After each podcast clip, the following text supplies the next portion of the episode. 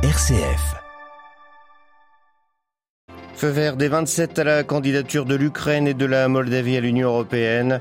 Les Européens affirment leur soutien à Kiev dans sa guerre contre Moscou, mais le chemin sera long avant d'intégrer l'UE.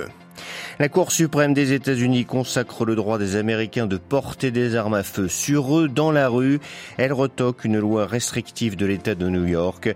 Cet arrêt est rendu alors que le pays a connu plusieurs tueries liées aux armes à feu.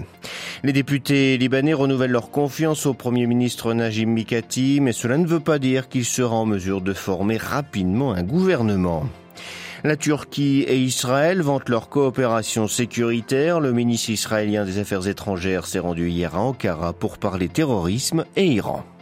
Le tout sécuritaire au sel, une fausse solution, c'est ce que dénonce un collectif d'ONG de la région, alors que le nombre de victimes civiles se multiplie ces dernières semaines. On en parle dans notre dossier à suivre à la fin de ce journal. Radio Vatican, le journal, Xavier Sartre. Bonjour, l'Ukraine devient donc bien candidate à l'adhésion à l'Union européenne. Les 27 qui sont réunis depuis hier en sommet à Bruxelles ont donné leur aval également à la Moldavie. Le président du Conseil italien, Mario Draghi, estimait impossible de traîner des pieds. Le ministre français des Affaires européennes évoquait un consensus des 27 en faveur de l'octroi du statut de candidat à l'Ukraine. Et la France était loin d'être la seule à l'annoncer. On a aussi entendu le premier ministre grec parler d'unanimité à ce sujet. À Bruxelles, Pierre Bénazé. Le statut officiel de candidat est une décision historique pour le président Volodymyr Zelensky et pour la présidente moldave Maya Sandu. C'est un gage de prospérité, d'avenir et d'ordre. Depuis que la France, l'Allemagne et l'Italie ont préconisé l'octroi immédiat du statut de candidat, le travail diplomatique interne a apparemment été fait pour convaincre les plus dubitatifs des États membres de l'UE. Le président ukrainien Volodymyr Zelensky lui-même a passé hier sa journée au téléphone avec des chefs d'État et de gouvernement de l'Union pour s'assurer de leur soutien.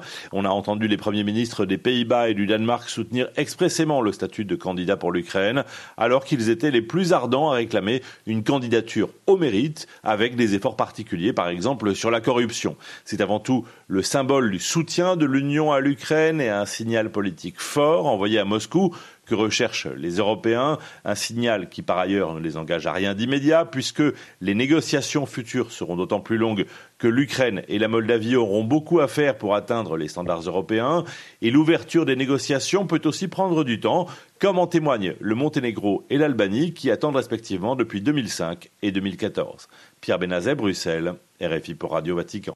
Et en Ukraine, les forces ukrainiennes ont reçu l'ordre de se retirer de Severodonetsk. C'est ce qu'a annoncé le gouverneur de la région il y a quelques minutes. La ville était âprement disputée depuis plusieurs semaines par les armées russes et ukrainiennes. Le secrétaire d'État du Saint-Siège en France, aujourd'hui à Marseille pour la première fois, le cardinal Pietro Parolin préside actuellement la messe du vœu des échevins dans la cathédrale de la Major. En cette solennité du Sacré-Cœur, il est venu honorer une tradition religieuse marseillaise tricentenaire, le vœu des échevins prononcé en 1722 afin d'éloigner la peste. Plus d'informations sur la journée phocéenne du cardinal Parolin dans notre édition du soir. Le pape au Canada du 24 au 30 juillet, sa visite a été confirmé hier. Malgré sa douleur au genou, François rencontrera bien au cours de ces quelques jours outre-Atlantique les Premières Nations, les Métis et les Inuits, ainsi que d'anciens élèves des pensionnats gérés par l'Église catholique. Pour connaître le programme précis de ce voyage, rendez-vous sur notre site internet. Aux États-Unis, la gouverneure de l'État de New York dénonçait hier une décision absolument scandaleuse. La Cour suprême a en effet consacré le droit des Américains à porter une arme dissimulée hors de chez eux. Quelques semaines après les traumatismes d'Uvalde et de Buffalo, la juridiction a estimé que les restrictions en vigueur à New York n'étaient pas conformes à la Constitution. Conséquence, dans la plus grande ville du pays et dans la poignée d'États où le port d'armes reste très encadré, il pourrait être bientôt beaucoup plus facile d'obtenir le droit de sortir de chez soi armé. À New York, Loïc Loury. Madison Square Park, dans le sud de Manhattan, des dizaines d'enfants gambadent sur un terrain de jeu. Howard garde un œil sur son fiston. Les armes n'ont pas leur place là où il y a des enfants. À la maison, d'accord, mais dans l'espace public, non. On paye des gens pour qu'ils nous protègent. On aimerait être protégés. Même inquiétude à Times Square. 50 millions de visiteurs par an et bientôt peut-être des touristes américains, un revolver dissimulé sous leur veste. Ryan, un habitant du Maryland. L'idée du bon gars armée qui empêche une tuerie de se produire, c'est n'importe quoi. Vous ne pouvez pas savoir qui cache une arme. Ça ne me fait pas me sentir plus en sécurité. Oniqua, venue elle de Californie, un État pourtant très à gauche et plus partagé.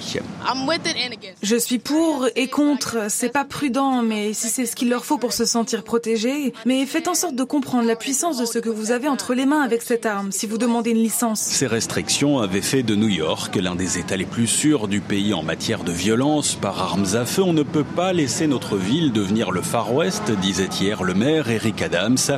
Mais face à la toute-puissante Cour suprême, ces options seront limitées. New York, le écloré Radio Vatican. Et quelques heures après l'arrêt de la Cour suprême, le Sénat a adopté un projet de loi qui prévoit des restrictions sur l'accès aux armes à feu et des milliards de dollars pour financer la santé mentale et la sécurité dans les écoles. Le texte doit maintenant être examiné par la Chambre des représentants aujourd'hui. La situation dégénère en Équateur. Trois manifestants ont été tués lors de divers affrontements avec la police. Hier, deux l'ont été à Quito alors qu'ils tentaient d'envahir le Parlement. Le troisième a perdu la vie lors de heurts à Caspigazi, au nord de la capitale. 17 militaires qui ont été pris à partie par des manifestants ont été blessés. La crise économique submerge le Liban, mais au niveau politique, rien ne change. Najim Mikati a été une nouvelle fois désigné Premier ministre hier après avoir obtenu le vote de 54 des 128 députés du Parlement. Son rival Nawaz Salam n'a obtenu que 24 voix. Les détails à Beyrouth de Paul Khalife. Najib Miati a été reconduit avec un faible score à la tête du gouvernement libanais à l'issue des consultations parlementaires contraignantes. Le Premier ministre est toujours une personnalité sunnite dans le système confessionnel en vigueur au Liban. Mais Najib Mi'ati a été désigné grâce aux voix des deux partis chiites, le Hezbollah et le mouvement Amal du président du Parlement Nabih Berri. Les principales formations chrétiennes se sont abstenues de lui accorder leur voix. Le courant patriotique libre fondé par le président Michel Aoun lui reproche de protéger le controversé gouverneur de la Banque du Liban Riyad Salamé, accusé d'être en partie responsable de la faillite financière du pays.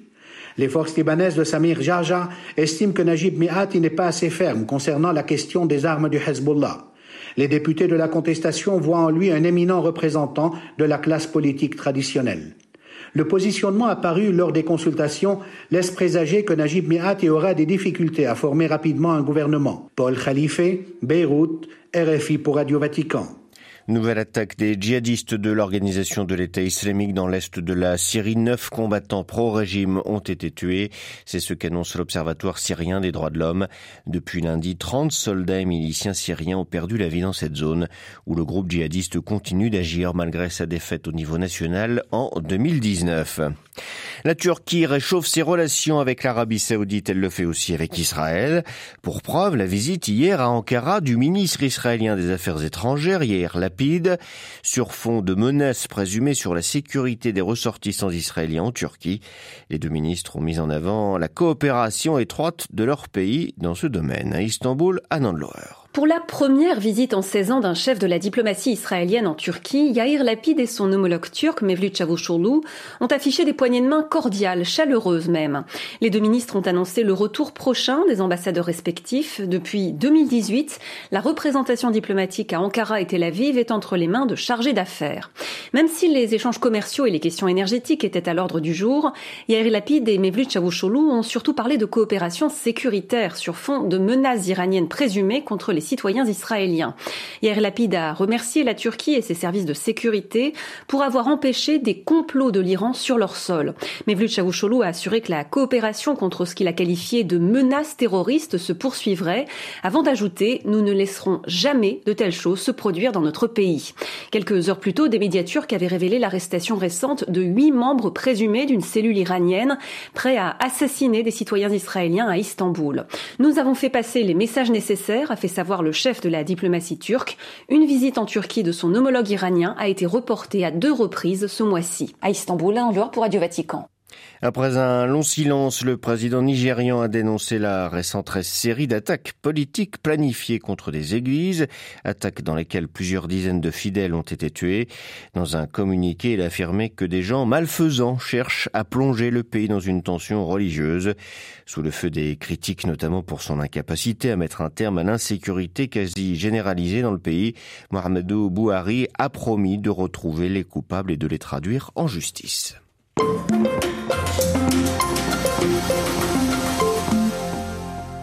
Plus d'une centaine de personnes tuées au Mali par des groupes armés il y a une semaine, plus d'une centaine de djihadistes abattus par l'armée burkinabé. La litanie des morts ne cesse de s'allonger au Sahel sans que les autorités ne parviennent à rétablir la paix.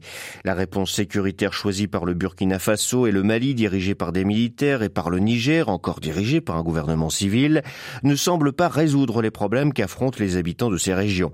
Un collectif d'ONG sahéliennes et ouest-africaines dénonce cette approche sécuritaire. La coalition citoyenne pour le Sahel dresse un bilan sans appel. Entre mars 2021 et mars de cette année, huit civils ont perdu la vie chaque jour. Elle fustige également l'impunité des forces armées, auteurs responsables de plusieurs morts de civils, ce qui mine la confiance des habitants vers les forces de l'État.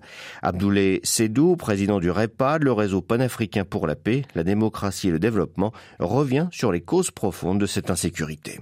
C'est d'abord un déficit de gouvernance, un déficit d'accès à la justice, un déphasage total entre les politiques publiques et les besoins réels des populations. Nous avons également une crise climatique qui est là avec l'accès non équitable aux ressources et l'absence vraiment d'une politique de régulation à ces ressources naturelles. Aujourd'hui, quand vous regardez toutes ces zones qui sont affectées par l'insécurité, ce sont des zones où nous avons une crise également du pastoralisme. Aujourd'hui, la terre a cessé de nourrir son homme, comme on l'a dit, et le pastoralisme aujourd'hui, il y a une certaine compétition entre les communautés. Donc, du coup, tous ces facteurs fragilisent déjà la cohésion au niveau social. Est-ce qu'il faut, selon vous, parler avec tous les groupes armés, euh, même les plus extrémistes?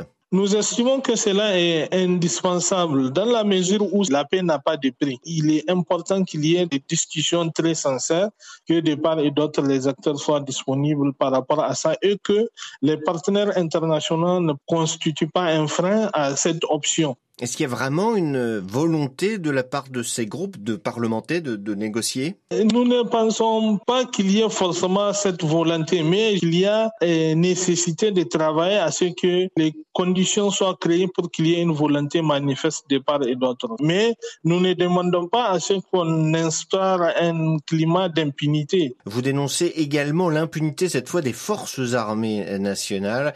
Ça peut empêcher la réconciliation dans les pays du Sahel? L'accès aujourd'hui à la justice pour les victimes de violations graves des droits humains reste toujours entravé par un manque de moyens humains, matériels et financiers, ainsi que par un manque de volonté politique que nous avons estimé défaillante. L'impunité pour les violations graves euh, perpétrées par les forces de défense et de sécurité continue malheureusement à prévaloir dans les trois pays. Au Burkina Faso, aujourd'hui, nous avons le statut de force spéciale créé en 2021 qui bénéficie d'une indemnité totale.